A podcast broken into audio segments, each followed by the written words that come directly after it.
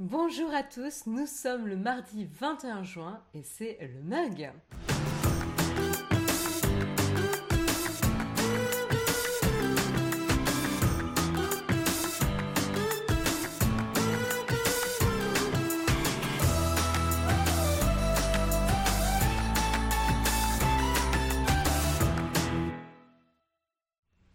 Bonjour, bonjour à tous, je suis ravie de vous retrouver en ce mardi matin. J'espère que vous avez la forme dans la chatroom. Salut Mossa, salut Yves Castel, salut Samuel, salut Olivier, salut Psylop, salut Locan, euh, salut euh, Faka Diablotin, salut Poppy, salut Eliav, salut Cédricou, euh, salut Ted, déjà du monde. Mais écoute, moi j'ai la forme Samuel, ça va, je, me suis levé du bon pied ce matin, il fait beau, il fait pas trop chaud. Hein.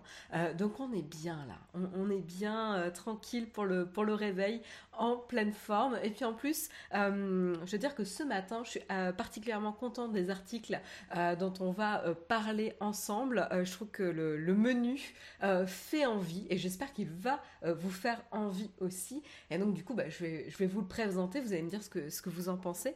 donc ce matin, on va parler un petit peu des AirTags. Finalement, ben voilà, un nouveau marché euh, qui se crée, une nouvelle gamme de produits qui rencontre euh, son succès, euh, succès qu'on n'attendait peut-être pas forcément. Ah, il y a Camille qui nous dit oui, mais réveillé par un bon coup de tonnerre. Eh ben écoute, moi c'était c'était la, nuit d'avant, de dimanche à lundi, où on a été réveillé, mais en sursaut, par un coup de tonnerre pas très très loin. Euh, et, d'ailleurs, Jérôme n'a pas réussi à se rendormir euh, pour le coup. J'espère que toi, Camille, euh, tu as pu te rendormir et que tu n'es pas complètement crevé ce matin. C'est vrai que le temps en ce moment est un peu particulier. Samuel qui confirme que les articles sont pas mal, merci, merci, merci. donc voilà, donc premier article, on va faire un peu le point sur, sur les, ventes d'AirTag et si ça se passe bien ou pas. Euh, on continuera avec euh, les salariés de SpaceX euh, qui font quelques critiques à l'image et, aux réactions d'Elon Musk sur Twitter qui peuvent être un petit peu embarrassantes et, distraire du but même de SpaceX. SpaceX, je vous rappelle que c'est la société qui travaille sur la conquête spatiale, justement, la société, une des sociétés d'Elon Musk et celle qui travaille sur la conquête spatiale. et donc c'est intéressant, donc ils ont fait cette lettre ouverte euh, à Elon Musk et à la direction euh, de, SpaceX, ça priori pas été très très bien reçu parce que certains salariés ont été remerciés. Euh, on verra un petit peu plus en détail, c'est pas aussi simple que ça, on verra un petit peu plus en détail de quoi il s'agit exactement tout à l'heure. Voilà, mais la personnalité controversée d'Elon Musk commence à faire des, dégâts euh, au sein de euh, ces entreprises. Et puis on continuera aussi euh, avec Telegram et on parlera sécurité avec Telegram puisque c'est cette application de messagerie qui chiffre de bout en bout et qui se positionne comme telle. Rappelez-vous, après le bad buzz de WhatsApp, ben, il y avait eu quand même une, grosse, une grosse montée d'utilisateurs du côté de Telegram. et du coup, ça y est, Telegram en avait parlé, ben ça y est, il, propose maintenant une formule premium payante. Euh, donc on verra un petit peu ben, qu'est-ce que ça propose hein, comme fonctionnalité supplémentaire. Est-ce que c'est assez convaincant, assez séduisant pour vous faire passer à la formule payante? Vous me direz s'il y a des utilisateurs euh, de Telegram dans la chatroom, ça m'intéressera d'avoir votre avis si vous, ça vous tente ou pas, pas forcément. et puis on parlera ensuite alors, avant d'enchaîner sur le prochain petit article, j'en profite pour remercier euh, Alken6 qui s'est abonné 22e mois euh, d'abonnement. Quelle fidélité, quel soutien. Un grand merci à toi. Euh, merci beaucoup. et donc on parlera ensuite Google, là aussi application de messagerie. Qu'est-ce qui se passe? Google euh, se moque, voilà, on va dire ça comme ça. Google se moque d'Apple sur euh, le, manque d'implémentation euh, du système du protocole RCS pour iMessage et notamment en fait les messages qui sont envoyés d'un iPhone à un Android qui sont sous forme SMS. SMS qui du coup ne garantit pas forcément la sécurité des envois de la même manière évidemment que le protocole RCS qui permet un chiffrement de bout en bout. Euh, et donc du coup, il, se moque de manière assez rigolote sur Twitter euh, d'Apple. On verra un petit peu s'ils ont euh, de quoi se moquer d'Apple ou en fait est-ce qu'Apple a plus de raisons de se moquer de Google? Je pense que là il y aura un petit débat intéressant dans la chatroom, alors préparez-vous. Euh, voilà, petite polémique, gentille mais petite polémique qu'on pourra euh, lancer euh, tout à l'heure. Et puis on continuera avec TikTok polémique ici encore, puisque c'est TikTok qui, vous le savez, était pointé du doigt notamment par le gouvernement américain et notamment le président de l'époque, Donald Trump, qui disait bah euh, TikTok non non euh, ils ont des données euh, des, informations sur les profils et des informations privées sur X enfin X citoyens américains. Ils ne garantissent pas et ne protègent pas correctement les données des citoyens américains. C'est un vrai problème puisque ça veut dire que ces données ces données sont accessibles potentiellement par le gouvernement chinois. On a vu dernièrement les les actions que le gouvernement chinois a pu prendre à l'encontre de ses propres sociétés tech et comment ça peut impacter négativement le business euh, de la Chine euh, en dehors de la, du territoire euh, national. Et donc ça, c'est assez intéressant. donc c'est vrai qu'à l'époque des accusations de Donald Trump, c'était un petit peu étrange parce que ça faisait un peu chasse aux sorcières, c'est-à-dire qu'on n'avait pas forcément de preuves, de rapports ou d'enquêtes qui avaient été publiées démontrant qu'en effet TikTok ne, respectait pas les, les, les, conditions de sécurité pour les données des citoyens américains. Et eh ben là, ça y est, il y a une enquête de BuzzFeed euh, qui a été euh, partagé et qui montre euh, entre jusqu'à récemment janvier 2022 au moins que des données de citoyens américains, d'utilisateurs euh, de TikTok américains étaient accessibles par des employés euh, en Chine. Euh, et donc, ça veut dire aussi que les données n'étaient pas forcément stockées sur les serveurs aux États-Unis, mais potentiellement sur le territoire chinois. donc ça, c'est assez intéressant. Ça veut dire aussi que probablement c'est la même chose pour les données des citoyens européens. Et donc, ça montre aussi qu'il y a un non-respect du RGPD, hein, aussi simple que ça. Donc c'est intéressant, TikTok s'était défendu euh, justement de, ces accusations. Voilà. Et puis ensuite, on en profitera pour euh, parler, prendre des nouvelles un petit peu du métaverse. Hein Comment ça se développe? Alors, avant le métaverse, on va parler aussi hardware avec euh, notamment Mark Zuckerberg qui a présenté plusieurs prototypes de casques euh, de réalité euh, mixte, donc réalité virtuelle, qui va permettre de pouvoir se superposer à la réalité augmentée, donc l'environnement qui nous entoure.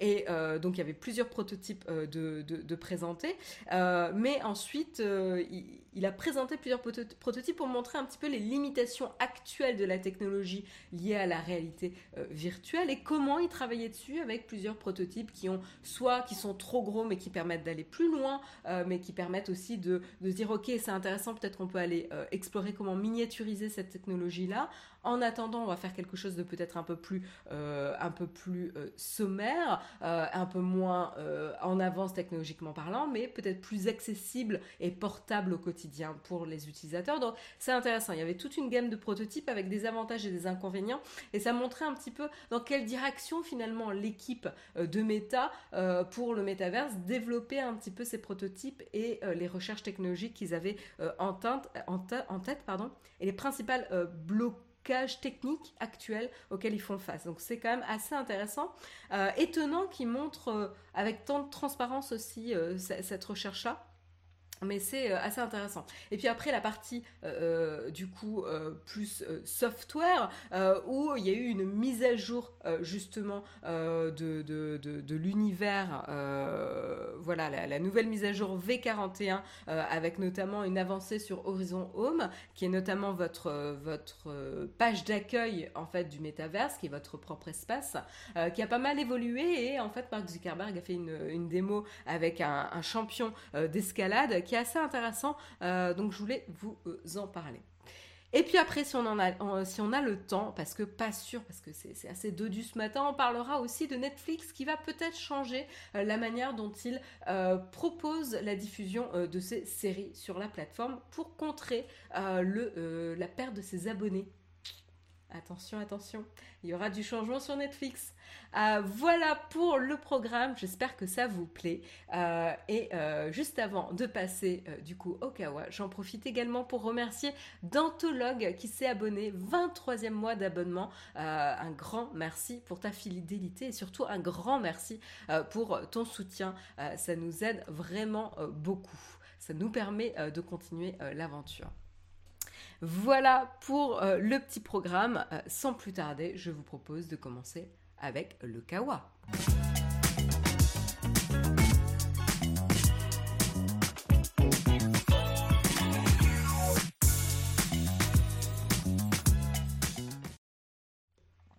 Un grand merci également à Anna Detio euh, pour son abonnement, deuxième mois d'abonnement. Un grand merci euh, pour ton soutien. Un grand merci également à Electrab45 euh, pour ton abonnement. Un grand merci pour ton soutien. Il nous dit un plaisir d'être là. Ben, c'est un plaisir de t'avoir parmi nous, toujours.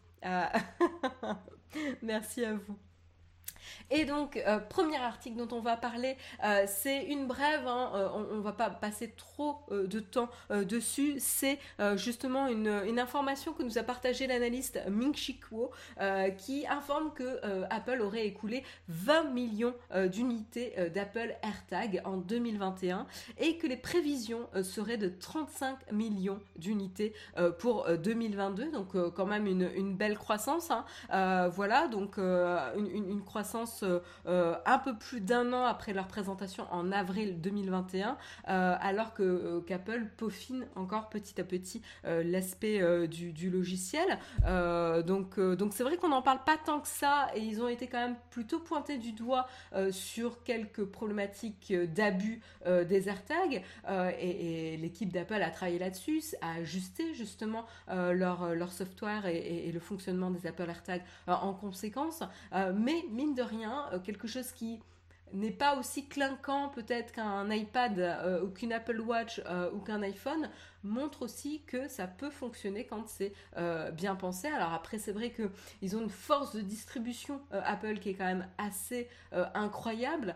et donc du coup, bah, c'est vrai que se lancer par exemple sur un nouveau business pour Apple, c'est pas se dire bon bah comment on va conquérir un marché, c'est dire on va bénéficier d'une reconnaissance de marque internationale et unanime, euh, et on va voir si on arrive avec cette force de frappe-là à, euh, à, déclencher une adoption. Donc c'est assez intéressant. Ils n'ont pas forcément à faire connaître la marque.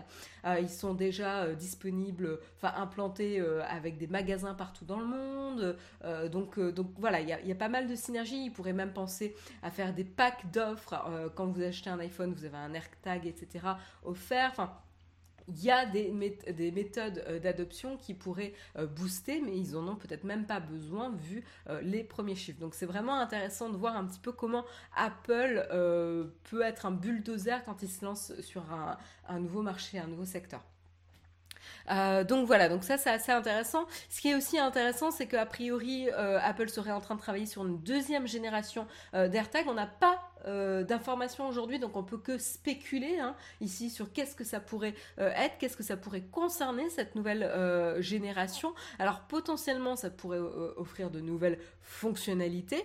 On n'a pas d'informations sur lesquelles ou euh, ça serait de prendre une nouvelle forme. C'est vrai qu'on a souvent ces trackers qui euh, sont proposés dans différents formats pour pouvoir s'adapter aux usages et où est-ce qu'ils sont euh, placés. Et notamment une idée qui revient un petit peu, ce serait un tracker sous forme de carte de crédit pour justement pouvoir le glisser plus facilement dans son portefeuille et s'assurer qu'on ne perd pas son portefeuille. Donc à voir, potentiellement ça sera ça. Voilà, moi je me vois pas, euh, je me vois pas personnellement euh, euh, perdre un emplacement de carte pour, pour un AirTag. Et je pense que ça m'est jamais arrivé de perdre mon portefeuille. Donc c'est pour ça que, que je, je, moi, je, personnellement, j'en vois pas l'intérêt. mais mais c'est vrai que pour ceux qui le changent de place, ça peut être intéressant. Il y a Jérôme qui nous dit qu'il adore les AirTags et pourtant euh, il y pense jamais. Ça montre bien aussi que c'est pas parce que forcément vous pensez à un objet ou que vous l'utilisez euh, tous les jours activement qu'il n'est euh, pas important pour vous. donc ça c'est vraiment intéressant. On a souvent cette impression et, c'est souvent aussi poussé par les applications type réseaux sociaux où c'est si vous l'utilisez une fois par jour c'est un grand succès parce que ça montre que vous êtes très très très engagé. Oui, mais parce qu'en fait, c'est ça la définition du critère, pour un, des critères de succès pour un réseau social, et ça dépend encore une fois quel réseau social, mais ce c'est pas forcément le cas pour les autres services. Donc c'est ça qui est, est assez intéressant ici, quoi. donc, il y a, alors je regarde un petit peu vos commentaires. un grand merci à Laetitia Schlopa pour ton abonnement. Un grand merci, deuxième mois d'abonnement. Un grand merci pour ton soutien. hello Marion, hello tout le monde. hello Laetitia.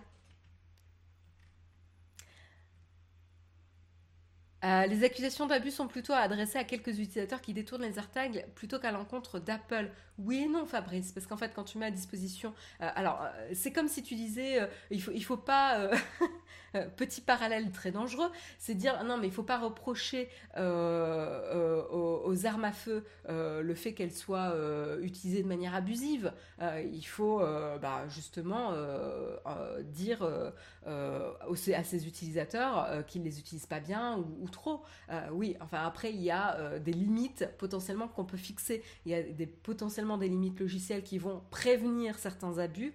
Et il y a aussi des limites euh, légales qu'on pourrait mettre en place sur qui a accès à ces armes.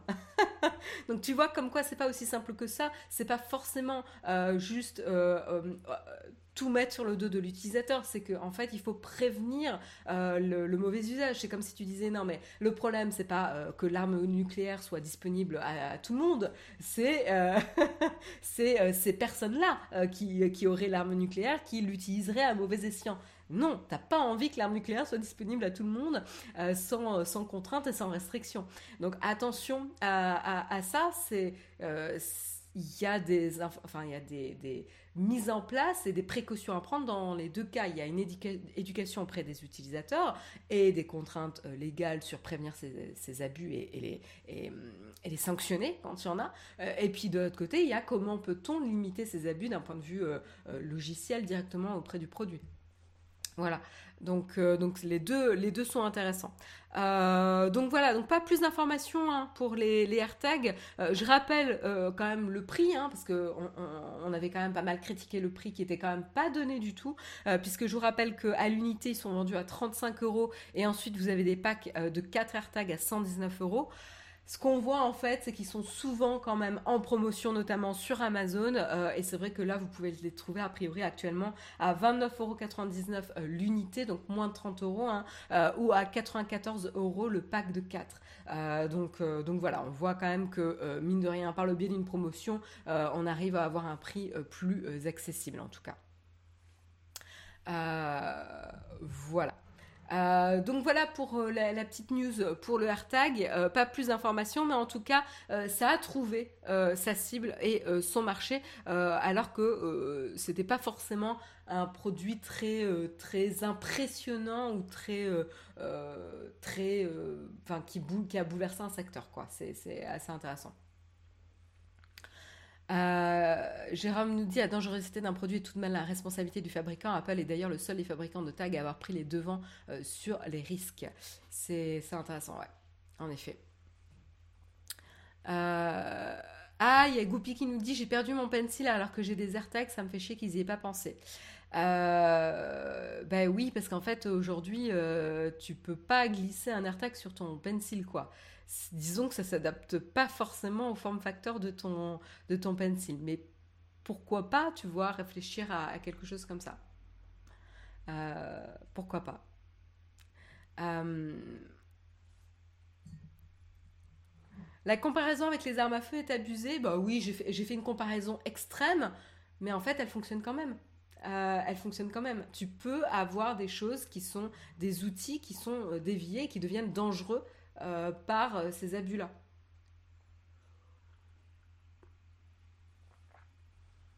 Donc, euh, donc c'est ça aussi. c'est la responsabilité quand même du fabricant. J'ai fait un peu exprès d'être comme ça, mais voilà.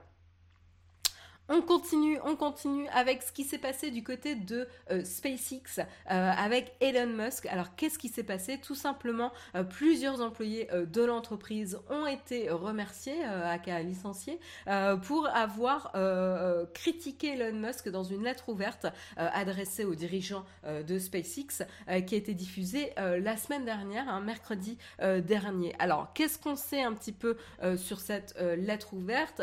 Eh ben, a priori, ça fait mention notamment euh, des récentes allégations euh, contre euh, Elon Musk et le fait qu'il ait dénigré publiquement la situation. Alors, à quoi ils font référence? Ce qu'on peut se rappeler, c'est que le mois dernier, la presse avait révélé notamment qu'une plainte pour agression sexuelle avait été étouffée par l'entreprise en 2018 et Elon Musk avait réagi en niant les faits et plaisantant plaisantant de l'accusation avec son sarcasme habituel.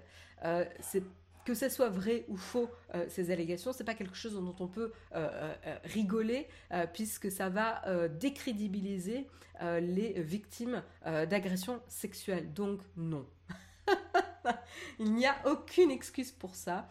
c'est nul comme attitude. C'est pas la première fois qu'il a ce genre d'attitude pourrie, je le dis, quitte à froisser certaines personnes qui, qui, admirent Elon Musk. Et moi, je l'admire pour ce qu'il a pu faire avec ses, boîtes. Hein. C'est vraiment une personnalité où j'ai du mal à réconcilier euh, la, ce qu'il a pu apporter euh, euh, à notre société avec ces, boîtes euh, qui vont révolutionner leur, propre industrie. Hein. On peut parler de SpaceX avec l'industrie spatiale, on peut parler de Tesla avec les voitures électriques. voilà, enfin, il faut reconnaître ce qu'il a apporté, mais de l'autre côté, il a des attitudes qui ne sont juste pas acceptables, et d'autant plus pour une personnalité publique qui a quand même une force d'exemple euh, auprès du grand public. Donc euh, dénigrer ou euh, plaisanter sur les agressions sexuelles, c'est un très mauvais message envoyé au reste du monde. Et c'est assez minable. Voilà, c'est mon avis très personnel, je le partage vous soyez d'accord ou pas. Euh, voilà, donc, euh, ça, mentionne ça. Euh, et la lettre critique aussi le manque d'inclusivité au sein de SpaceX. C'est intéressant ça, notamment les signataires dont on ne, connaît, pas le nombre ou les identités hein, se décrivent comme, des employés de tout spectre de, genre, d'ethnie, d'ancienneté et de rôle technique chez SpaceX. Et justement, ils adressent un petit peu à, leurs collègues et leurs supérieurs un appel euh, à euh, condamner le comportement préjudiciable euh, d'Elon Musk sur Twitter. En gros, on voudrait qu'il se tienne un peu plus en termes de comportement sur les réseaux sociaux et qu'il accepte son rôle d'exemple en, tant que personnalité publique et que ce qu'il peut déclarer sur ces plateformes publiques va se refléter sur l'image de ces sociétés. C'est quelqu'un de très public et en tant que personnalité publique, ces déclarations vont refléter directement sur l'image de ces boîtes et porter préjudice potentiellement euh, à ces boîtes. Ça s'est déjà passé euh, dans, le, dans le passé. Donc, euh, donc voilà. et donc... Et donc, ce qui est intéressant, c'est que ça montre aussi que ces déclarations finalement d'Elon Musk sur Twitter peuvent créer une source de distraction pour les employés et même une source d'embarrassement en fait clairement, clairement, moi, je, dis pas que j'irai travailler dans, ces boîtes ou que j'aurai les, compétences pour aller travailler dans, ce type de boîte. Hein, ce serait, voilà, c'est pas la question, mais euh, je ne me verrai pas travailler pour un CEO qui, euh, qui, qui, s'exprime de cette manière-là. Je ne peux pas, je ne me sentirai pas à l'aise. voilà. Encore une fois, c'est un avis très personnel et chacun est libre de prendre ses décisions sur est-ce que vous sentiriez à l'aise d'aller bosser pour SpaceX, euh, Facebook et compagnie. Euh, voilà, euh, il y a eu ce genre de réaction aussi pour Facebook par exemple. voilà, donc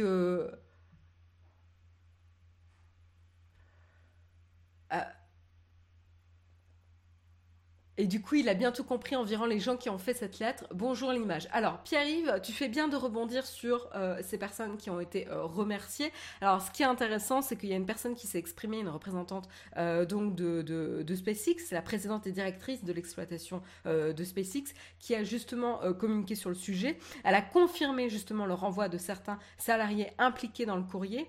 en fait, elle a dit, elle a expliqué pourquoi, a priori, la lettre, les sollicitations et le processus général qui ont fait que les employés se sont, ont fait donc le processus qui était de collecter les signatures en fait pour cette lettre ouverte, hein, ici, c'est à ça qu'elle fait référence, ont fait que les employés se sont sentis mal à l'aise, intimidés, parce que la lettre les a poussés à signer quelque chose qui ne reflétait pas leurs opinions. Alors oui, euh, en effet, s'il y a eu intimidation euh, et pression pour faire signer cette lettre ouverte, euh, ça rend invalide finalement cette, lettre ouverte. Après, bon bah, on n'a pas les preuves, on n'a pas toute l'affaire, donc c'est un petit peu compliqué ici. en tout cas,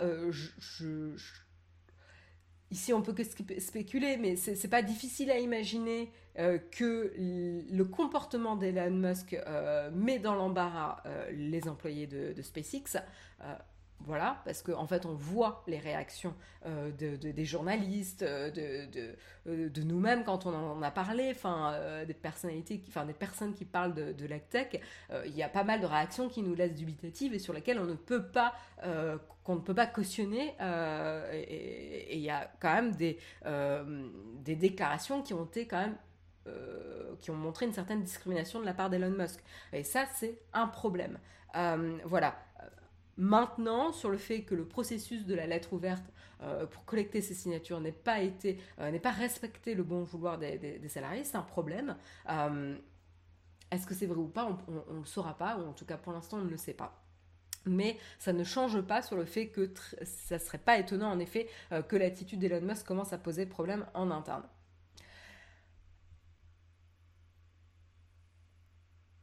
À tout moment, Musk perd, il va beaucoup trop loin. Je pense qu'il risque gros d'ici à 5 ans.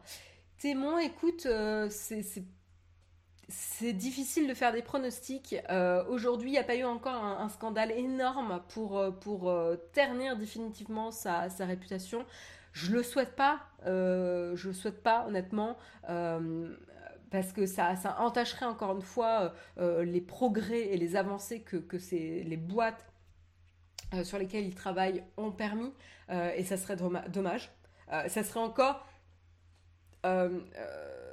vraiment distraire et porter le focus sur quelque chose qui n'est pas intéressant. alors, pas intéressant, ça ne veut pas dire que c'est pas important, mais qui n'apporte pas de valeur pour la société, c'est ça que je veux dire. C'est-à-dire que moi, mon, souhait, c'est que j'aimerais bien qu'Elon Musk voilà, continue à échanger sur comment on peut aller plus loin pour la société, euh, pour euh, l'humanité, pour la société en, général. Et il a des, pensées, des réflexions euh, très intéressantes sur le sujet.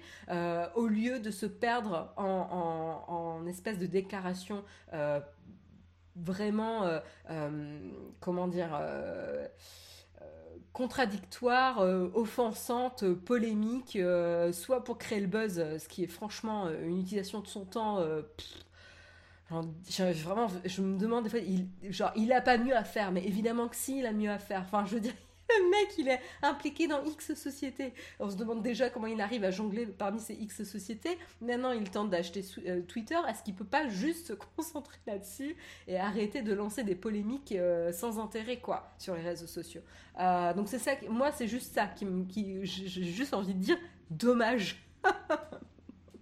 Autant j'aimerais le suivre euh, pour euh, suivre ses réflexions intéressantes sur euh, le futur de la société, à quoi ça pourrait ressembler. Autant je le suis pas parce que juste j'ai autre chose à faire que de m'offenser tous les jours avec les tweets d'Elon Musk quoi. Enfin vraiment voilà. Donc donc c'est pour ça. pour info, Fabrice, on a, changé d'article, donc merci de ne pas distraire la chatroom. Voilà. Euh, tu nous dis bizarrement quand je pense à Elon Musk, les premières choses qui me viennent à l'esprit ne sont pas les réflexions sur le futur. Ben voilà, c'est ça exactement Fabrice, c'est ce que tu dis. On aimerait pourtant penser euh, aux avancées euh, qu'il a permis quand même, mais comme tu le dis, c'est pas forcément les premières choses auxquelles on pense. Et c'est ça que je trouve dommage. C'est ça qui me fait me dire dommage. Euh, pourquoi s'essouffler sur ce genre d'informations Bref, euh, voilà, euh, c'est un petit peu dommage. Et, du coup, on verra ça. En tout cas, ça sera intéressant de voir si les sociétés que, Elon Musk dirige commencent à avoir du mal à recruter. Parce que là, euh, ça peut devenir un vrai problème, ça deviendra un vrai problème pour, euh, pour ces boîtes-là. Euh, à voir aussi par rapport à la valorisation de ces boîtes aussi. ou potentiellement si ça peut attirer l'œil de, certains organismes pour vérifier les climats de travail, par exemple, les environnements de travail, parce qu'il y a eu notamment aussi des, plaintes sur le stress, la charge de travail, etc. Donc, voilà, il, est quand même sur une, une, direction un petit peu dangereuse et que, en effet, pour l'instant, ça passe. Est-ce que ça passera indéfiniment? Euh, J'en suis pas si sûre. Voilà. Euh, ben voilà, ouais, Camille, un patron qui fait des réflexions sur ses employés, euh, c'est vraiment euh, dommage. Alors, je dis pas qu'il a forcément fait des réflexions sur les employés, je pense que ses, ses, propos discriminants étaient plutôt publics, euh, mais, voilà, c'est vrai que les déclarations qu'il a pu faire, notamment sur des employés Twitter, et ensuite ces employés Twitter ont été remerciés, c'est voilà, c'est difficile. Ça ne veut pas dire qu'il n'y a pas d'autres raisons euh, de remercier ses employés, mais, euh, mais voilà, il y a des pratiques qui, sont difficiles et, euh, pour notre sensibilité française ou européenne, ça a en plus un peu, un peu de mal à passer, je pense aussi.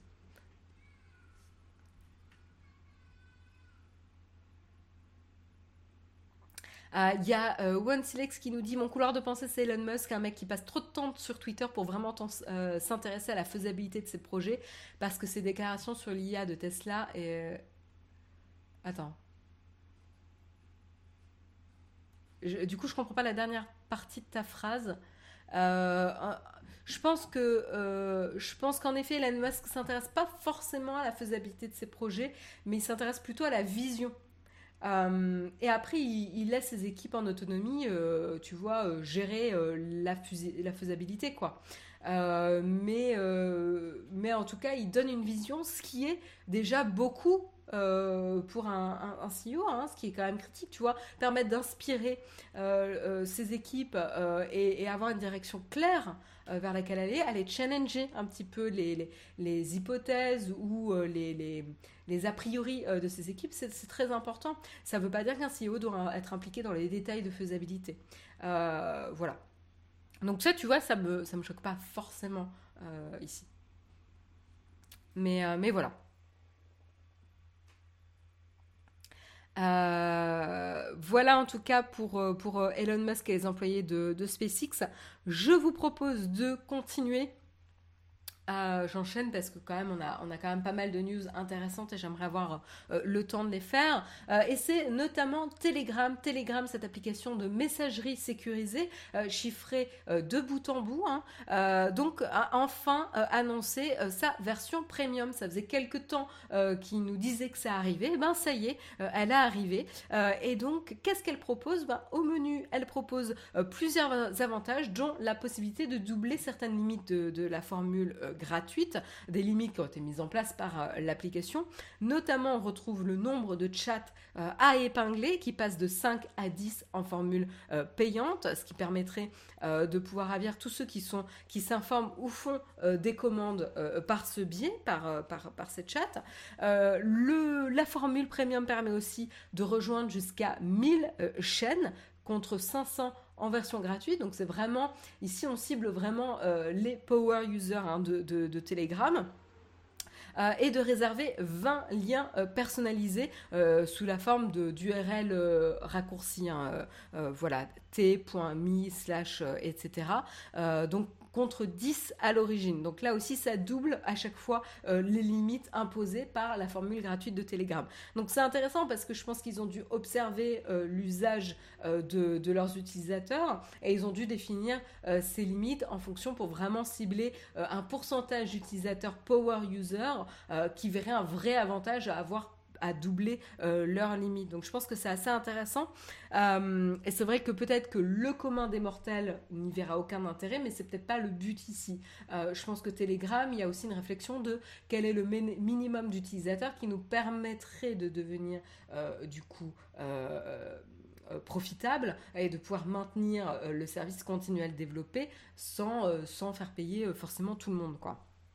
Donc euh, je trouve ça assez intéressant. Comme autre avantage aussi, euh, les personnes qui auront euh, la formule premium pourront rédiger une bio plus longue qui intégrera un lien, ajouter également deux fois plus de gifs en favoris hein, pour pouvoir les utiliser rapidement et de créer jusqu'à 20 dossiers de chat et également de disposer d'un quatrième compte utilisateur sur un même appareil.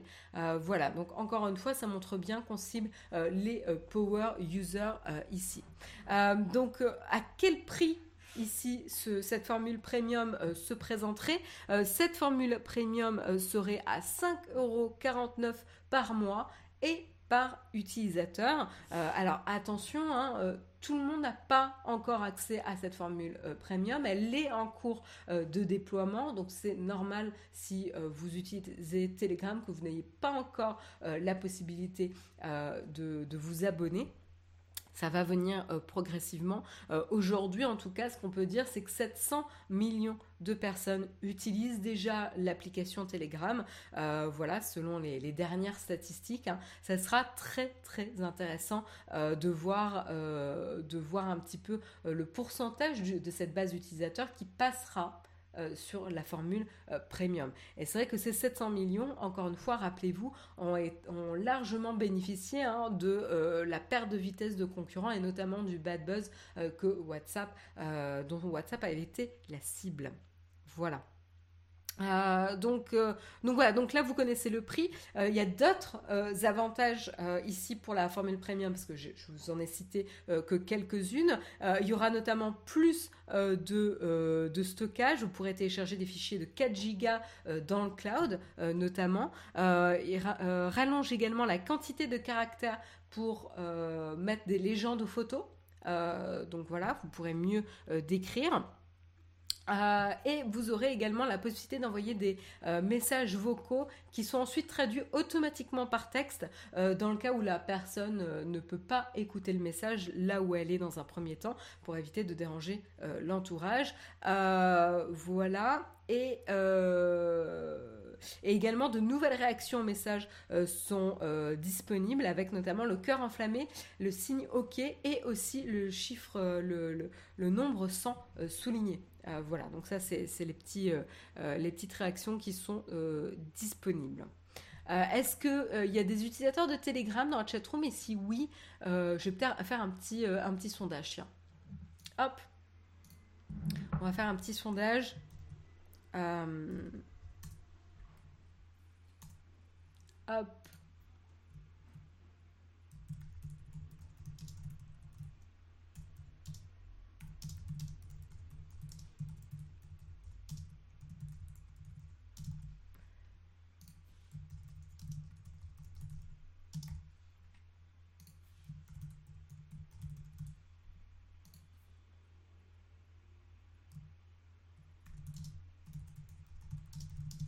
Alors, euh, je ne... Hop. Euh, donc là, je vous écris les petites réponses.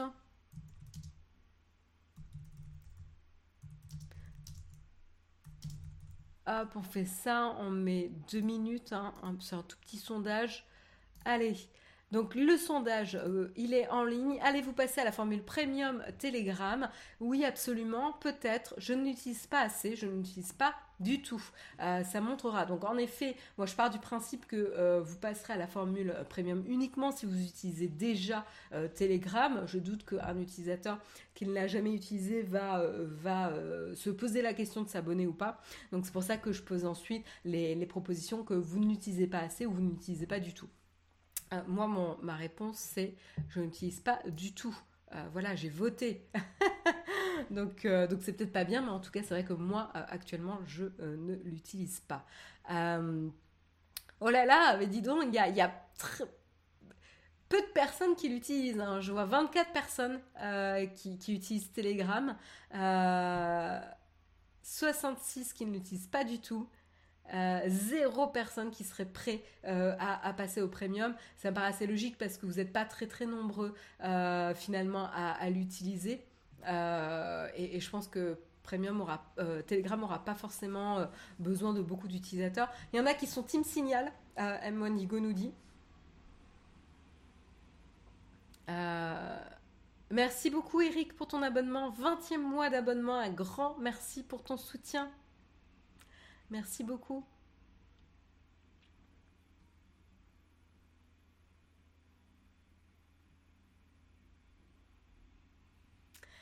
Il y a Wendigo qui nous dit Telegram n'a pas comme intérêt de pouvoir anonymiser les communications. Si on doit payer un premium, on laisse des informations sur soi, non, non reliées au compte, par exemple. Je pense que euh, ils ont, ils avaient, il me semble, Wendigo, mais c'est une bonne question, qu'ils avaient euh, pensé à mettre des moyens de paiement qui me permettaient de rester anonyme.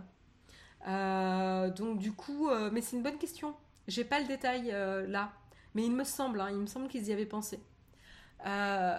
Euh, alors, euh, la, fin du, sondage, je n'utilise pas du tout, donc 95 personnes, euh, dont moi. voilà, je fais partie de la majorité. je ne l'utilise pas assez, quand même 32 personnes. Ça reste peu, hein. peut-être 6 personnes, donc au final 38 personnes dans la chatroom utilisent Telegram. C'est plus que je ne le pensais. Je ne sais pas combien vous êtes dans, dans la chatroom actuellement, mais il y en a quand même pas mal hein, finalement qui utilisent Telegram. Mais c'est vrai que ça reste peu et que ça m'étonne pas qu'il y ait personne dans ces 38 personnes qui soient prêtes à passer le pas euh, pour, euh, euh, passer à la formule premium. Donc c'est vrai qu'il y a personne qui a répondu oui absolument pour la, la formule premium. Mais il y a quand même si peut-être, quand même, quand même. Donc c'est intéressant, c'est très intéressant. Merci beaucoup d'avoir répondu dans la chatroom. C'est hyper intéressant d'avoir votre tour là-dessus. Euh, merci beaucoup JBV1 euh, pour ton abonnement, un grand merci pour ton soutien, 17e mois d'abonnement. Trop bien. Hop. Oula. Il y a eu beaucoup de commentaires. Hop. Euh, voilà, voilà. Donc voilà pour Telegram.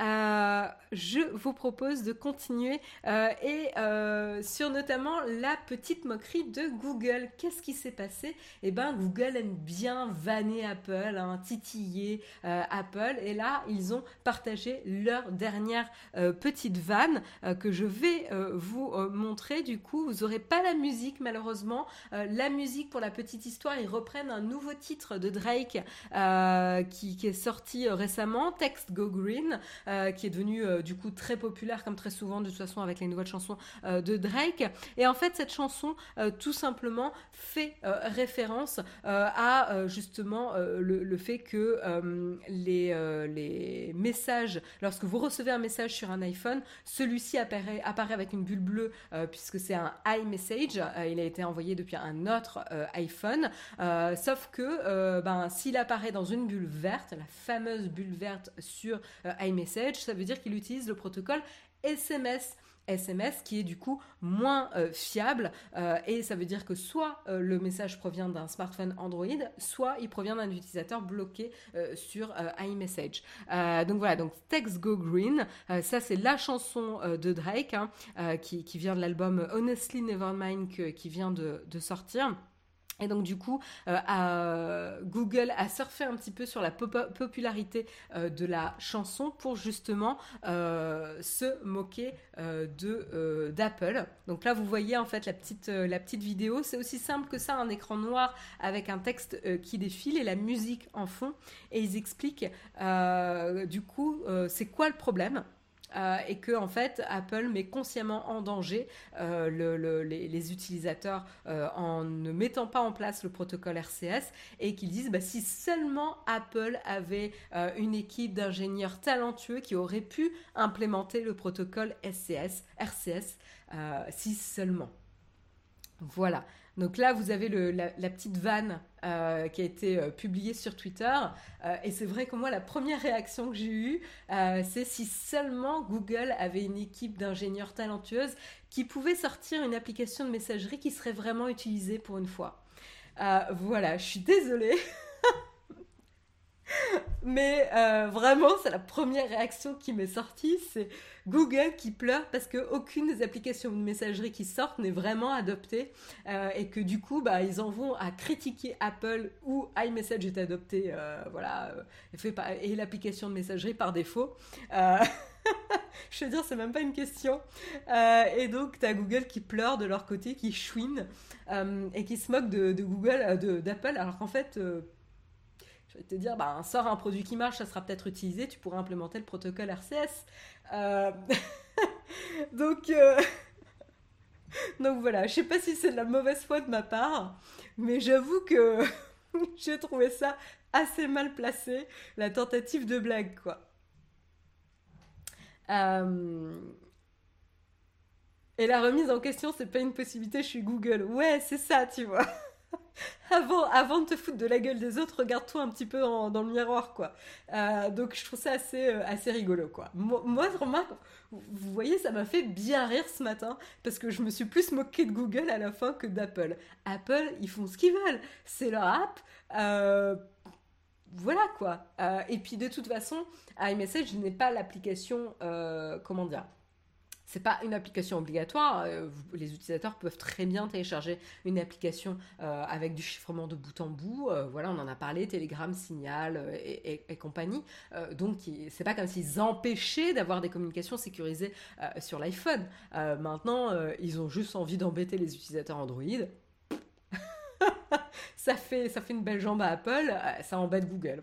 Voilà, c'est tout. Euh, donc, euh, je sais pas si vous voyez plus que moi, mais je vous avoue que j'ai bien rigolé quand j'ai vu ça.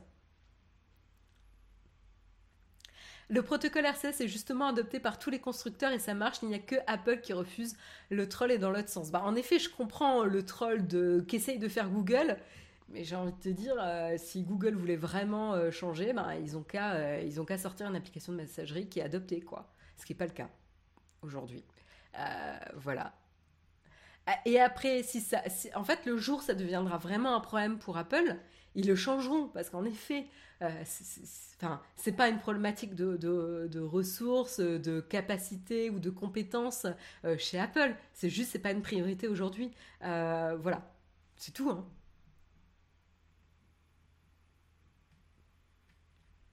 Mais, mais, après, je suis d'accord, dans l'idéal, c'est c'est que tout le monde puisse bénéficier de, de, de communication plus sécurisée.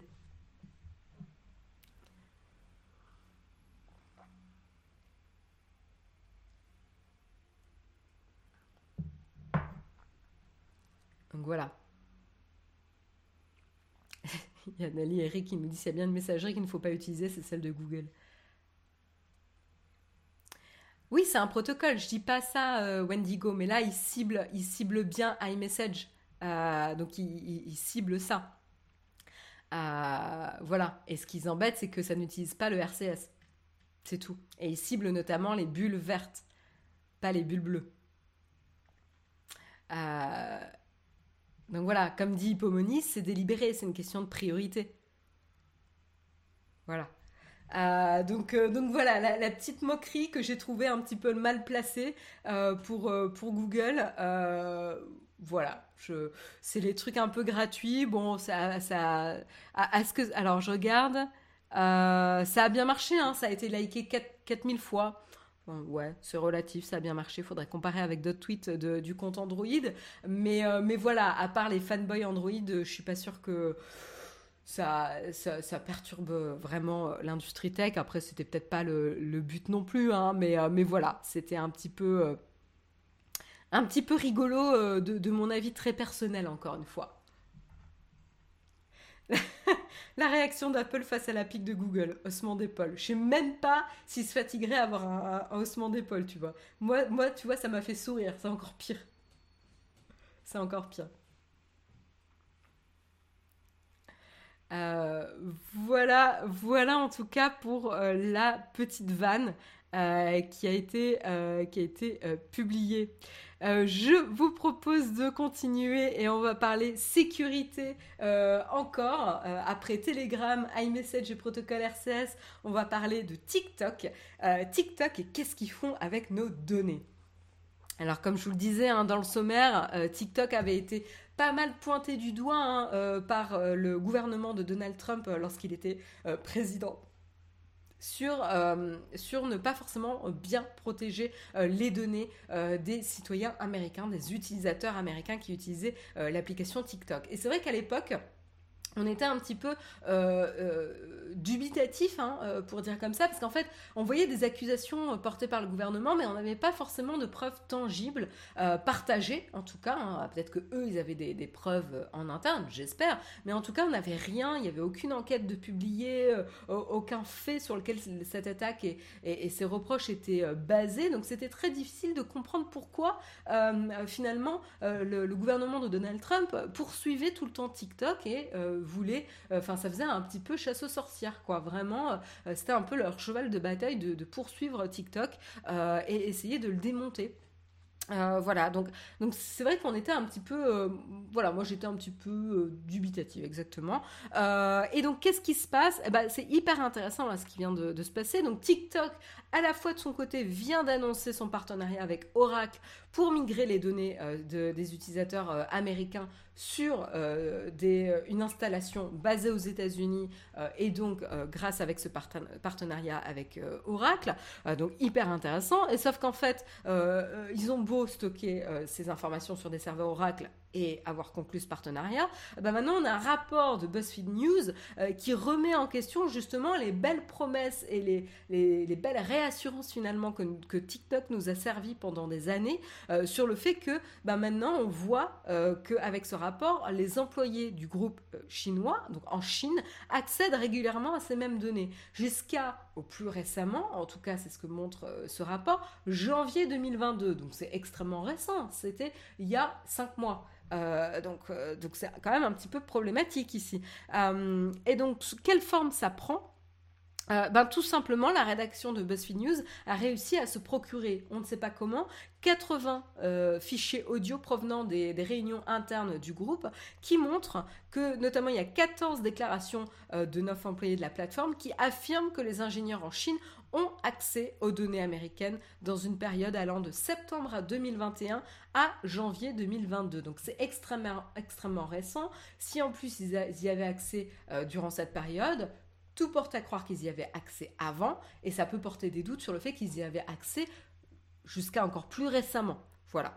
Euh, donc là, les fichiers qu'ils ont récupérés concernent cette période précise. Ça ne veut pas dire que ça n'était pas disponible avant, potentiellement après. Euh, donc ça, c'est euh, assez, euh, assez intéressant. et donc ça renforce encore une fois cette crainte, cette menace d'espionnage que les données de, de, ces utilisateurs, donc données, ces prénoms, noms, numéro de téléphone de, des utilisateurs, soient accessibles pour le gouvernement chinois à des fins d'espionnage. voilà, donc ça... ça crédibilise, ça, ça rend euh, un peu plus tangible euh, les craintes finalement euh, qui étaient portées par le gouvernement, américain à l'époque. Donc ça, c'est, c'est assez intéressant. qu'est-ce que j'ai de plus à vous dire là-dessus? Voilà, donc ils sont quand même dans, dans le processus justement de migrer les données des utilisateurs américains. pour l'heure, les centres de données du groupe se trouvent en Virginie, donc euh, aux États-Unis et à Singapour et devrait continuer à servir de sauvegarde de secours avant que ces données ne soient euh, définitivement et entièrement acheminées vers les serveurs appartenant, à Oracle. Donc en fait, ils sont vraiment dans le processus de sécurisation ici. Hein. Euh, donc c'est pas encore terminé. voilà. Donc c'est vrai que c'est ils ont voilà, ils avaient beau se défendre finalement, euh, on voit qu'il y avait peut-être raison ici, et, euh, même s'ils sont dans le processus de le faire, ben, c'est vrai qu'à l'échelle des données euh, de, TikTok, ben, on s'aperçoit que finalement ils n'étaient pas en accord avec les législations en vigueur, notamment en Europe.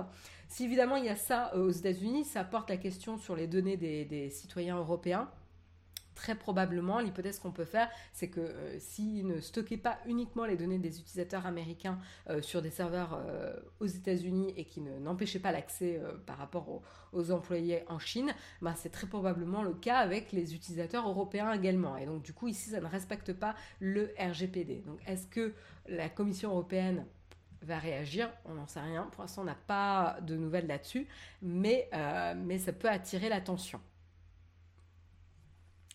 Quel est l'intérêt de nous espionner? Alors, je dis pas qu'il y a un intérêt, euh, Patitus, et, tu fais bien de poser la question, mais en tout cas, il y a une notion de protection des données euh, ici, et il y a une législation en vigueur euh, à respecter. Hein.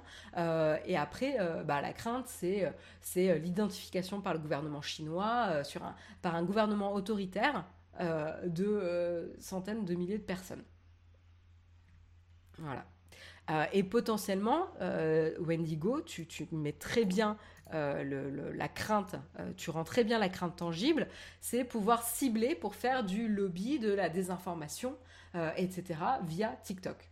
Même si pour l'instant on n'a pas ce genre de preuves, Si en fait TikTok en Chine et le gouvernement chinois peut accéder à ces informations, ils peuvent aussi demander à faire pression à TikTok pour influencer le feed sur TikTok et diffuser des messages particuliers. Voilà. Attention, il n'y a pas de, preuves là-dessus. Hein. Donc euh, voilà, mais c'est des possibilités. Euh, voilà pour, euh, pour la petite news.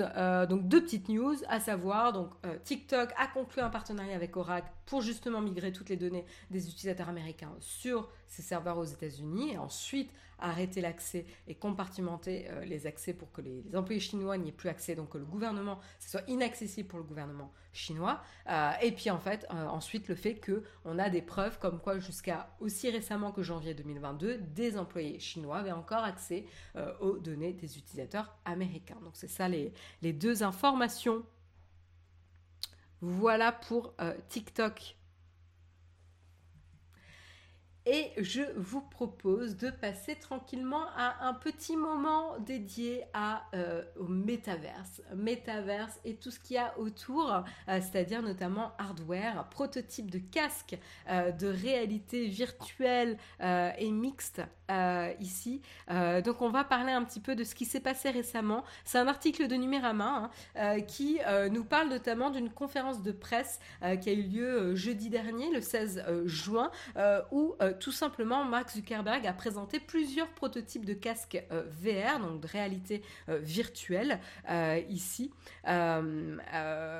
Et, justement pour parler un petit peu des phases de développement et de recherche pour la, réalité virtuelle, et qu'aujourd'hui, certes, elle a des défauts, mais qu'elle n'en aura plus demain. En gros, c'est un petit peu près le, le message clair qu'il voulait diffuser. Donc pour rappel, quand même, euh, d'ici la fin de l'année, Meta devrait dévoiler un nouveau casque de réalité euh, virtuelle, bien plus euh, performant que le Quest 2, a priori. ce projet répond au nom de Cambria, hein, c'est sous le, le, petit nom dont on le connaît, et devrait également mettre l'accent sur la réalité mixte. Réalité mixte, c'est la réalité qui permet de superposer de la réalité euh, virtuelle sur un, euh, environnement euh, réel. donc c'est pour ça, donc on parle de réalité augmentée et, de mixte. donc voilà, on devrait pouvoir voir le vrai monde à travers et superposer des, objets virtuels au réel.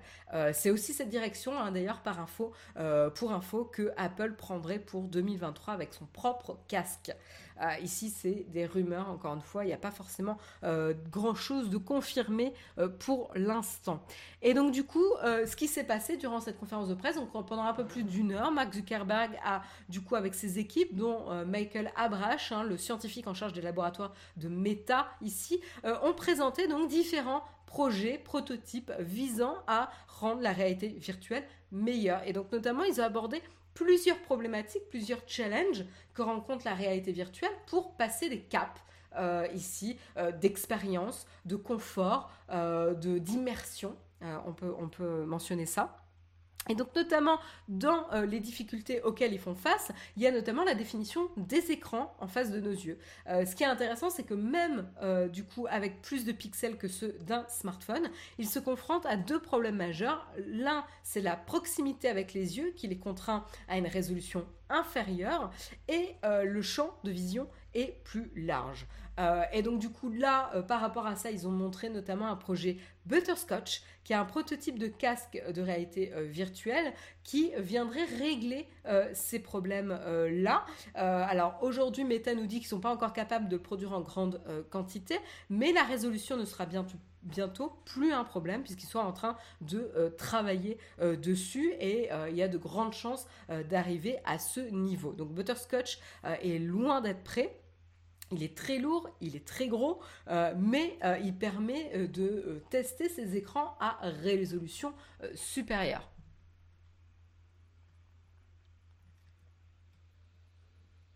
Alors, je lis un petit peu vos, commentaires. voilà, donc, donc voilà en tout cas pour, pour cette démo. Je vous montre un petit peu la photo de Butterscotch. C'est ce casque-là. Euh, voilà, donc on peut voir. Euh, et donc on voit un petit peu la différence de qualité euh, entre Rift, Quest et Butterscotch. ici. En termes de, en termes de qualité, c'est quand même assez, assez, assez impressionnant. On peut le voir.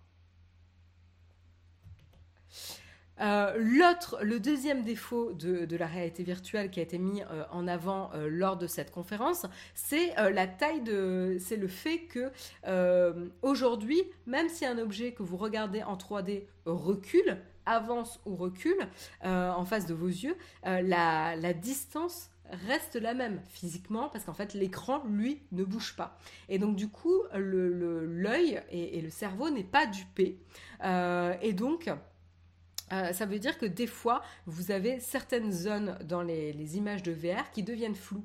Parce qu'en fait, normalement, la taille de votre pupille va changer en fonction de la distance euh, de l'objet pour s'adapter et rester avec une netteté euh, impressionnante. Donc du coup, la taille, voilà, la taille de la pupille évolue en fonction de la distance entre vos yeux et l'objet que vous regardez. Or, le cerveau comprend quand même que l'écran, lui, ne bouge pas et donc on n'arrive pas à duper le cerveau par rapport à ce changement de distance et qui fait que ça rend l'image floue dans certains cas. Euh, et c'est ce que vous pouviez voir notamment euh, avec, euh, avec peut-être les, les, screenshots que je vous ai euh, montrés. Et donc ce qui est intéressant ici, c'est qu'il y a plusieurs prototypes qui ont été mis en place par Meta qui embarquent carrément des écrans mécaniques. Et qu'est-ce qui se passe? C'est que ces écrans vont pouvoir bouger vers l'avant ou l'arrière pour enfin, piéger finalement votre cerveau en vous donnant l'impression que finalement l'objet que vous regardez bouge vraiment lui aussi parce que l'écran bouge. Euh, et donc ça c'est intéressant parce que ça permettra du coup de garder une image nette euh, et une meilleure impression de, distance et de mouvement euh, des objets que vous regardez. Voilà. donc, donc ça c'est assez, assez intéressant, mais c'est vrai que c'est une problématique assez, assez intéressante. Moi je me suis posé une question aussi. c'est peut-être une crainte ridicule, mais je me dis beaucoup de choses dans l'optique sont, euh, sont une interprétation du cerveau, d'une interprétation des signaux que reçoit le cerveau pour construire une image. Et on a vu que euh, lorsqu'il y avait des déficiences euh, visuelles, le cerveau tendait à corriger pour, pallier ces, déficiences et permettre quand même d'envoyer des informations à l'utilisateur. Euh, je, m'explique peut-être pas super bien, mais euh, notamment il y avait euh, une notion de, les signaux qu'on reçoit sont dans, un certain sens et le cerveau va le retourner pour qu'on voit l'image dans le bon sens. Et des fois, ça, ça fonctionne pas très bien et donc le cerveau va changer et va s'adapter. donc voilà, je vous parle de ça, de souvenirs de, discussions optiques et, que j'ai pu avoir à un moment donné. Euh, et, du coup, je m'étais dit, mais si on commence à entraîner le cerveau à être dupé sur cet effet-là, est-ce que ça va pas, du coup, perturber euh, et créer des problèmes optiques ou d'interprétation dans le monde réel? Voilà. Euh, donc, donc du coup, donc voilà. Donc je me suis posé un peu cette question, un peu cette crainte. Si on, arrive à duper le cerveau, est-ce que ça ne va pas nous poser des problèmes ailleurs? À voir. Mais euh, pour ceux qui auraient potentiellement un usage intensif euh, du casque, je pense qu'il y aura des études qui seront faites, hein, euh, mais, mais, voilà. Attention, je ne suis pas une experte sur le sujet, donc c'est juste des questions que je me suis posées. Je vous les partage juste dans le cas où il y a un opticien ou un ophtalmologiste qui passe par là. voilà, voilà. Qu'est-ce que je peux vous dire de plus? Il y a d'autres prototypes qui ont été euh, présentés, notamment Starburst. Euh, Starburst qui a un casque euh, qui est très très imposant. il est, il est d'ailleurs Mark Zuckerberg l'a dit lui-même, hein, il est carrément impraticable. mais en fait, Starburst est surtout là pour servir d'exemple sur ce que la technicité pourrait amener, la technologie pourrait, amener si on arrive à miniaturiser ça. Et donc c'est assez intéressant. Euh, et donc notamment, ils explorent une luminosité qui pourrait atteindre 20 000 nits euh, pour les écrans, alors qu'aujourd'hui, euh, pour référence, les écrans grand public tournent autour de 1000 nits seulement en termes de luminosité. Alors à quoi servirait cette luminosité euh, extrême? Alors il y a plusieurs avantages comme la possibilité d'offrir un traitement HDR supérieur à celui d'un téléviseur. Euh, mais bon, euh, il, est quand même peu probable qu'un casque monte aussi haut voilà, rapidement. Euh, et puis un autre aspect intéressant, c'est que du coup, l'autre élément, c'est euh, le suivi des yeux. Euh, voilà, cette luminosité permet un meilleur suivi a priori des yeux, je ne sais pas pourquoi, et ça permet de s'assurer qu'un petit mouvement des yeux ne déforme pas toute la réalité virtuelle que vous allez voir. Donc ça, c'est assez intéressant. assez intéressant aussi de, s'adapter à ça. Euh, et donc du coup, je vous montre hein, le, prototype euh, de, Starbust. Starbust, il est, euh, comme je vous dis, impraticable, il est assez énorme. Vous voyez d'ailleurs que vous avez deux manettes sur les côtés pour pouvoir le maintenir, parce qu'en fait, il doit être assez lourd, assez instable. Et, donc du coup, vous pouvez le tenir sur les côtés pour pouvoir le porter. Donc ça, voilà, ça c'est le prototype Starbust, qui encore une fois n'a pas euh, pour but d'être commercialisé du tout, mais plutôt d'être une ligne directrice sur les avancées technologiques possibles. Donc de challenger un petit peu les équipes. Euh, ici. Donc ça, je trouve ça euh, assez intéressant. On voit que tous les prototypes, il y a Nerolf qui nous dit il n'est pas fan du design. Franchement, Nerolf, je vois pas pourquoi. Écoute, c'est un design innovant, radical.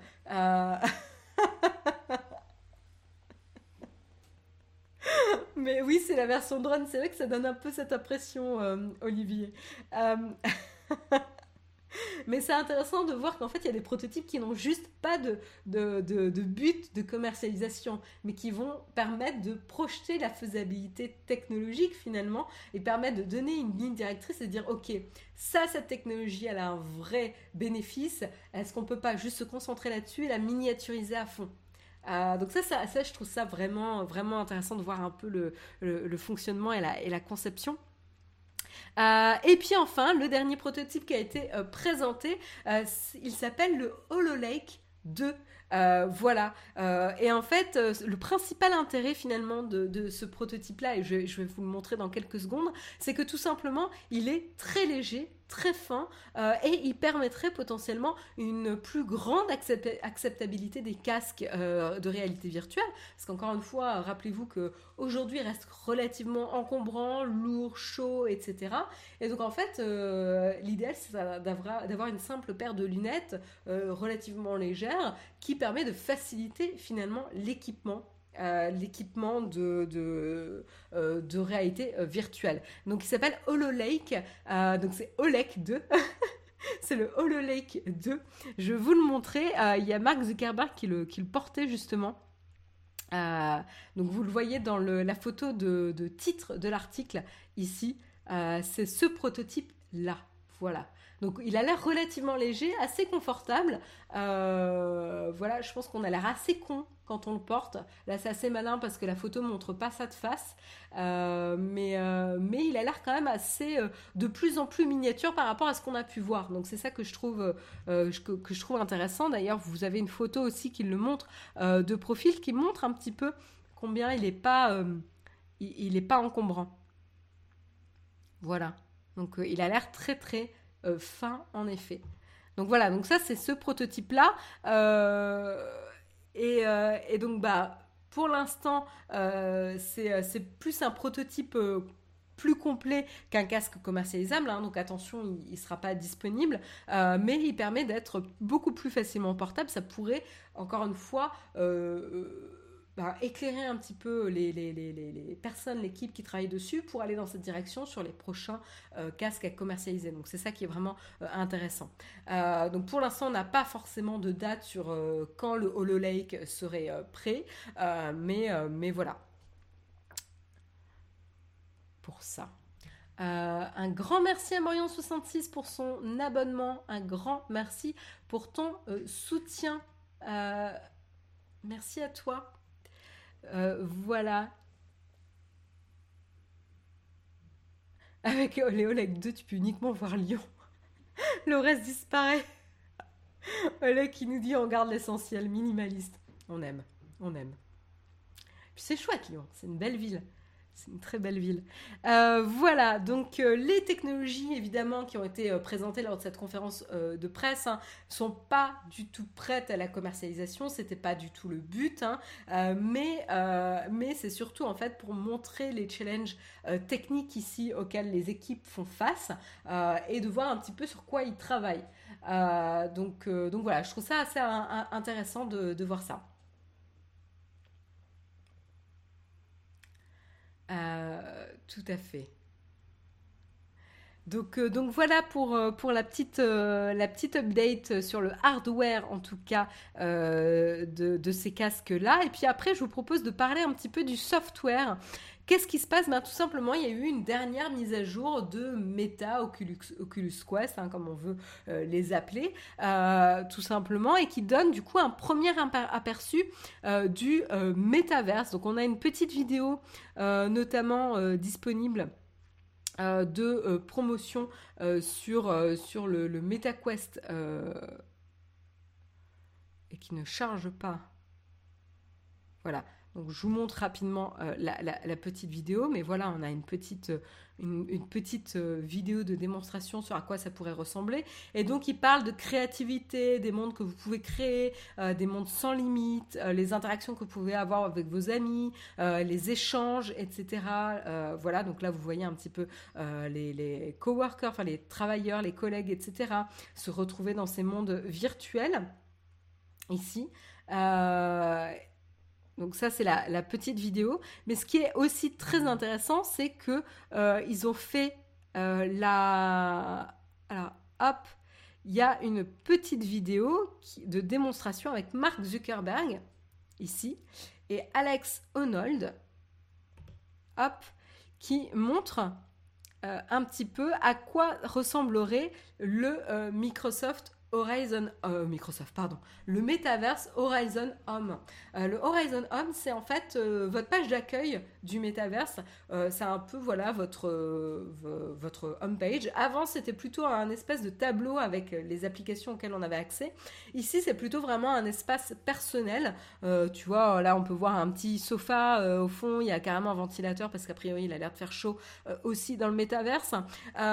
Et donc vous avez un paysage et tout. Et vous pouvez même retrouver vos amis comme si vous étiez chez vous. Donc en fait, on rend vraiment l'espace ou la, la, la home page comme une home, vraiment un espace physique où on peut euh, en profiter pour regarder des programmes avec ses amis. Donc ici, qu'est-ce qui se passe?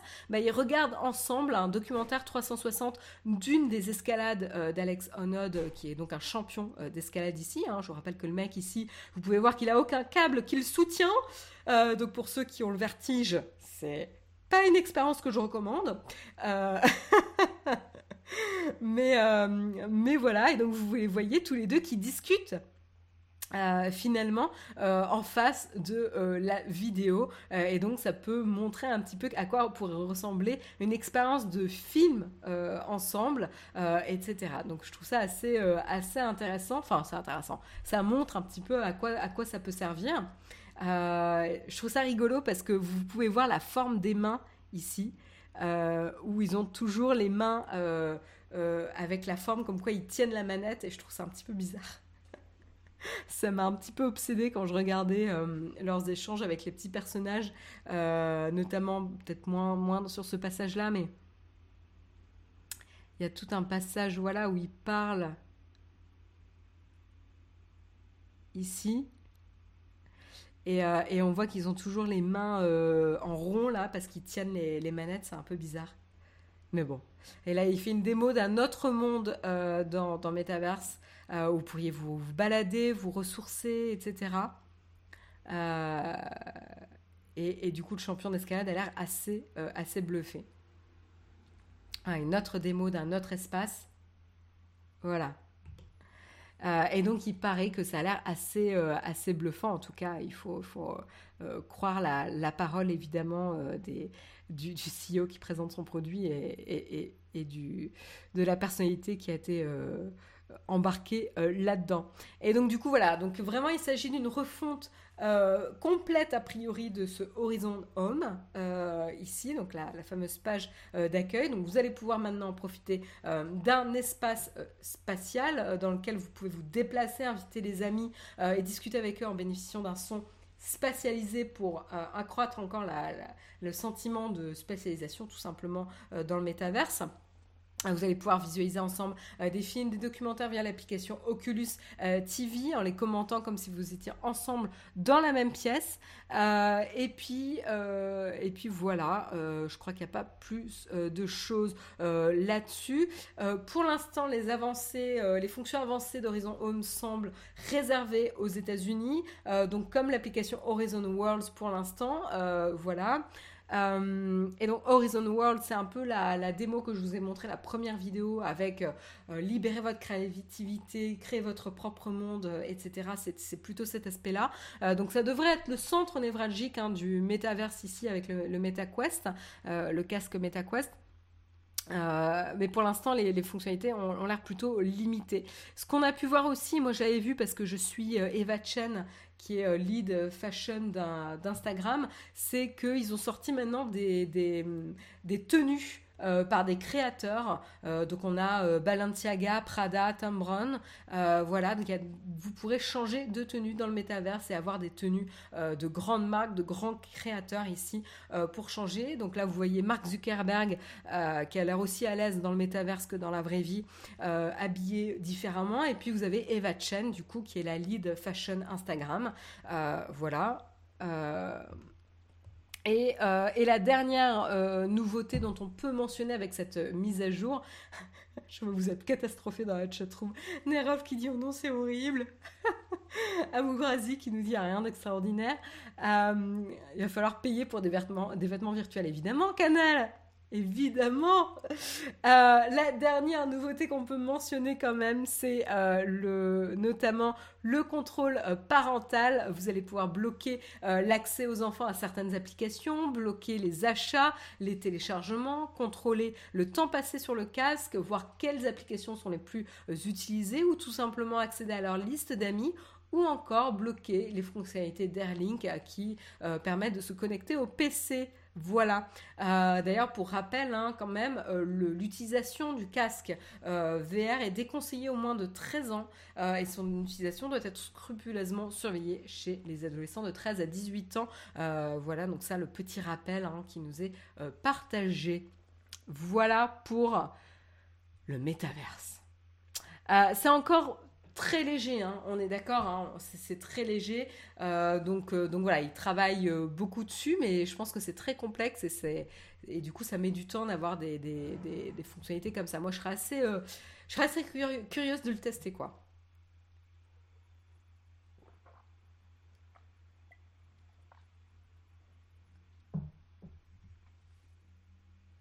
Donc, donc voilà, moi je suis quand même curieuse. Euh, et, en effet, il y aura un, enjeu d'avoir au lancement des, choses et des possibilités plus intéressantes que ce qui a été testé à l'actuel. Parce que c'est un peu le constat que fait l'article 6, c'est que pour l'instant, les fonctionnalités sont plutôt limitées. quoi. Donc à voir. À voir, à voir. Sur ce, euh, il est 9h17. Euh, je vais faire rapidement le dernier article. Et c'est vrai qu'on n'aura pas le temps de faire de cornfac euh, ce matin ou, de parler série. mais on va pas parler série, mais on va quand même parler un petit peu de Netflix. puisque Netflix prend des mesures pour lutter contre la, potentiellement la potentielle fuite d'abonnés sur la plateforme. Je vous rappelle que au premier trimestre 2022, Netflix avait perdu 200 000 euh, abonnés. On avait vu ça, euh, hop, je peux vous montrer le petit graphe ici.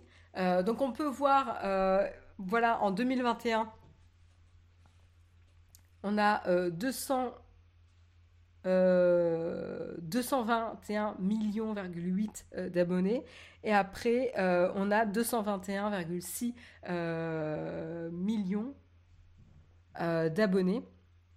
Et donc voilà, donc on voit une, baisse hein, ici euh, de 2021 à 2022. Euh, bon, l'année n'est pas terminée, mais en tout cas voilà, euh, ça fait déjà quand même une baisse significative seulement sur le début, le début premier trimestre de l'année. Et donc c'est assez normal que la société se pose des questions ici pour voir quelles mesures ils peuvent prendre pour limiter finalement la fuite des abonnés ici. Et donc qu'est-ce qu'il apparaîtrait? Eh ben, il, apparaîtrait qu'il remettrait en cause le binge-watching, euh, la pratique euh, qui a vraiment euh, été phare sur la plateforme Netflix, parce qu'en fait, leur pratique, c'est que quand il y a une nouvelle série, bah, vous avez accès à tous les épisodes dès le premier jour, et il y a carrément des gens qui se font des marathons sur une journée ou une soirée pour regarder tous les épisodes. Oui, oui, euh, voilà, et même moi, je peux vous dire que j'ai bien binge-watché certaines séries. Alors, j'ai jamais fait une série en un jour, hein, quand même. Euh, quand même, je, ne suis pas extrême à ce point-là, mais je pense que ça m'est arrivé de terminer une série en deux jours. Je pense que ça m'est arrivé. J'ai pas d'exemple en tête, mais je pense que ça m'est arrivé. Et donc, du coup, le problème avec ça, c'est qu'en fait, quand il y a des gens qui s'abonnent à Netflix pour une seule série, eh ben du coup, ils vont euh, pas rester abonnés. comme il n'y a pas d'engagement, euh, finalement sur ces abonnements, eh ben, ils vont se désabonner juste après avoir terminé. Euh, et donc ça, ça commence à poser problème. Euh, et donc surtout qu'en plus euh, les autres plateformes euh, ne s'alignent pas forcément sur cette pratique parce qu'on peut voir notamment chez Disney donc grand concurrent ils ont fait la stratégie inverse hein, puisqu'ils ont choisi d'imiter plutôt HBO qui diffuse un épisode par semaine. Et donc du coup si vous avez une série qui a 8 épisodes bah, ça dure 8 semaines. Donc ça c'est pas mal. Apple TV c'est un peu pareil. Généralement ils vous donnent accès à deux ou trois épisodes d'une nouvelle série. Et après vous, êtes, vous devez attendre chaque semaine le nouvel épisode. Euh, voilà. Et après, pour les saisons suivantes, par contre, c'est pareil, c'est un épisode par, euh, euh, par semaine. voilà, donc il faut patienter.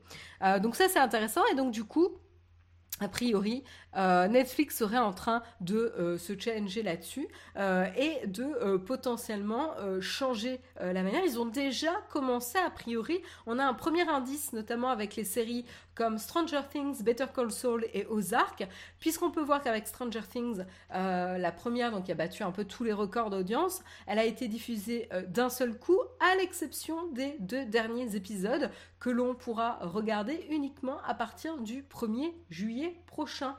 Euh, donc là, c'est intéressant. donc ça veut dire que vous avez un suspense qui est maintenu euh, jusqu'à une certaine date pour vous obliger à rester abonné sur ce laps de temps. Alors moi j'aime pas cette manière de faire, je le dis, voilà, comme ça, c'est direct. Parce que du coup si je choisis de binge-watcher, c'est pas pour être pénalisé et ne pas pouvoir terminer la série. Donc soit tu me donnes un rythme d'une semaine, un épisode chaque semaine, et il y a une continuité, mais j'ai horreur d'avoir cette espèce de pause qui du coup, bah voilà, je suis frustrée alors qu'en fait, je trouve que de déployer un épisode par semaine, tu maintiens l'intérêt, tu réfléchis potentiellement à la série entre deux. Par exemple, Severance euh, sur Apple TV, c'est un très bon exemple. C'est pas une série que j'aurais binge-watché, euh, mais je trouve que justement, le rythme d'une semaine, eh ben, ça crée son rendez-vous. J'avais envie, j'étais impatiente de la, de la regarder. Et donc je ratais pas mon rendez-vous. Et donc du coup voilà pendant plusieurs semaines c'est une série qui a créé des discussions, des réactions, euh, on en parlait, euh, voilà. Et donc comme on avait tous un peu le même rythme, ça facilitait un peu l'aspect d'en parler. J'ai vu récemment euh, un, message euh, dans un, channel Slack euh, détente sur, sur le, travail où quelqu'un demandait Ah, vous avez vu telle série? Moi j'ai terminé. Et en fait, il y avait plein de personnes qui disaient Non, non, moi j'ai pas, terminé. Et voilà, ça crée des, des, différences de rythme ici. et du coup, ça devient plus difficile d'en parler parce que tu vas potentiellement spoiler les, les, les, événements à venir.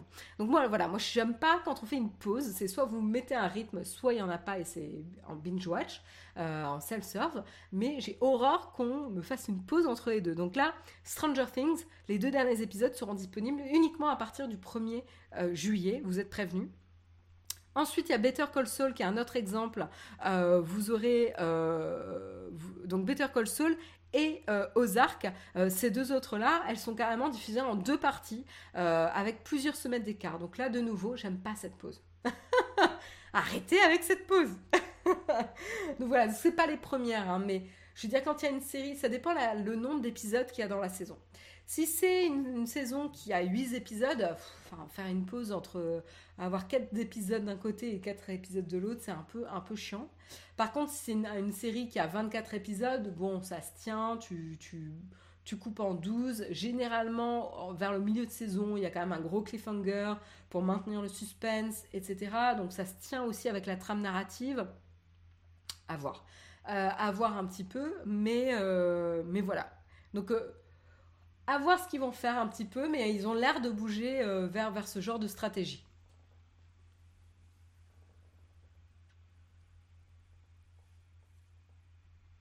Je regarde un petit peu vos commentaires. Il y aura toujours des gens à la traîne. Oui, oui, oui, tout à fait. Matotoon, on est, en on est, on est d'accord. Mais, euh, mais c'est vrai que quand tu as un rythme d'un épisode par semaine, ça rend plus facile quand même d'avoir le même, le même rythme.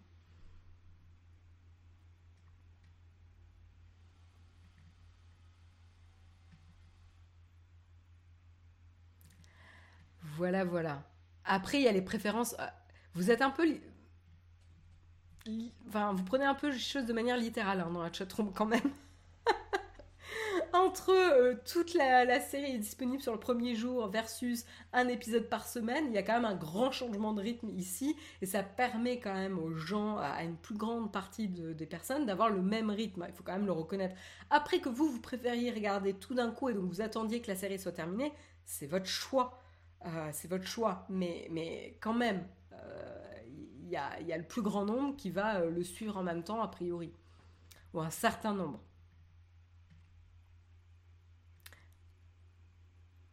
La saison 4 d'Ozark est sortie, je vais complètement zapper. Bah, a priori, on dirait.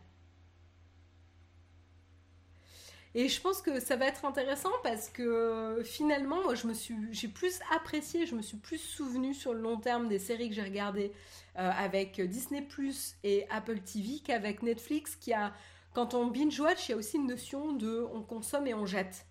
Il y a un peu une notion de moins bonne qualité, de, de superficialité, etc., et, de vite oublié. Alors que finalement, euh, le fait de pouvoir savourer un épisode par semaine, euh, ben voilà, t'as as intérêt aussi que chaque épisode soit bien et fort pour maintenir le suspense. Je trouve que dans certaines séries sur Netflix, euh, il y a les premiers épisodes qui sont un peu faibles et euh, ça devient vraiment intéressant à partir de la, moitié, de la saison et donc je trouve ça un peu dommage. Donc là, peut-être qu'aussi il y aura un, changement aussi de traitement, peut-être, hein. à voir. Je te conseille de regarder Grimm disponible sur Netflix. Ah, j'ai pas regardé euh, Camille. Ah, intéressant. Ah, il y a, ah, Samuel qui nous dit euh, qu'elle n'est pas disponible en France. Ah, attends, bah, je vais te dire si moi j'arrive à la trouver sur euh, Netflix. On va, on va chercher ensemble la série Grimm en direct.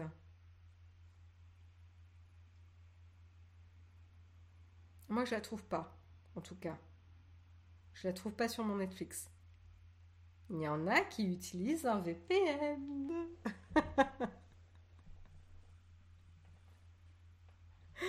voilà, voilà. Est-ce que j'ai commencé Miss Marvel? Oui, j'ai commencé Miss Marvel et j'ai adoré les deux premiers épisodes. Euh, vraiment, je trouve qu'il y a une super bonne ambiance. Euh, après, moi, elle me fait un peu penser à Never Have, Never I have ever been. Non. Never have I ever. Euh, une série sur Netflix. Je connais plus le titre en français, mais c'est l'expression traduite en français. Euh, ou mes premières fois, ou je sais plus, un truc dans le genre. Et c'est une série où tu suis là, une adolescente d'origine euh, indienne aux États-Unis et dans son, dans son école. Et, et tu suis ses déboires avec ses copines, ses ses histoires de cœur euh, et, compagnie. Et je trouve ça, elle est géniale cette série. Et Miss Marvel m'a un peu fait penser à, ça. T'as un traitement de l'adolescence qui est, euh, qui est assez chouette.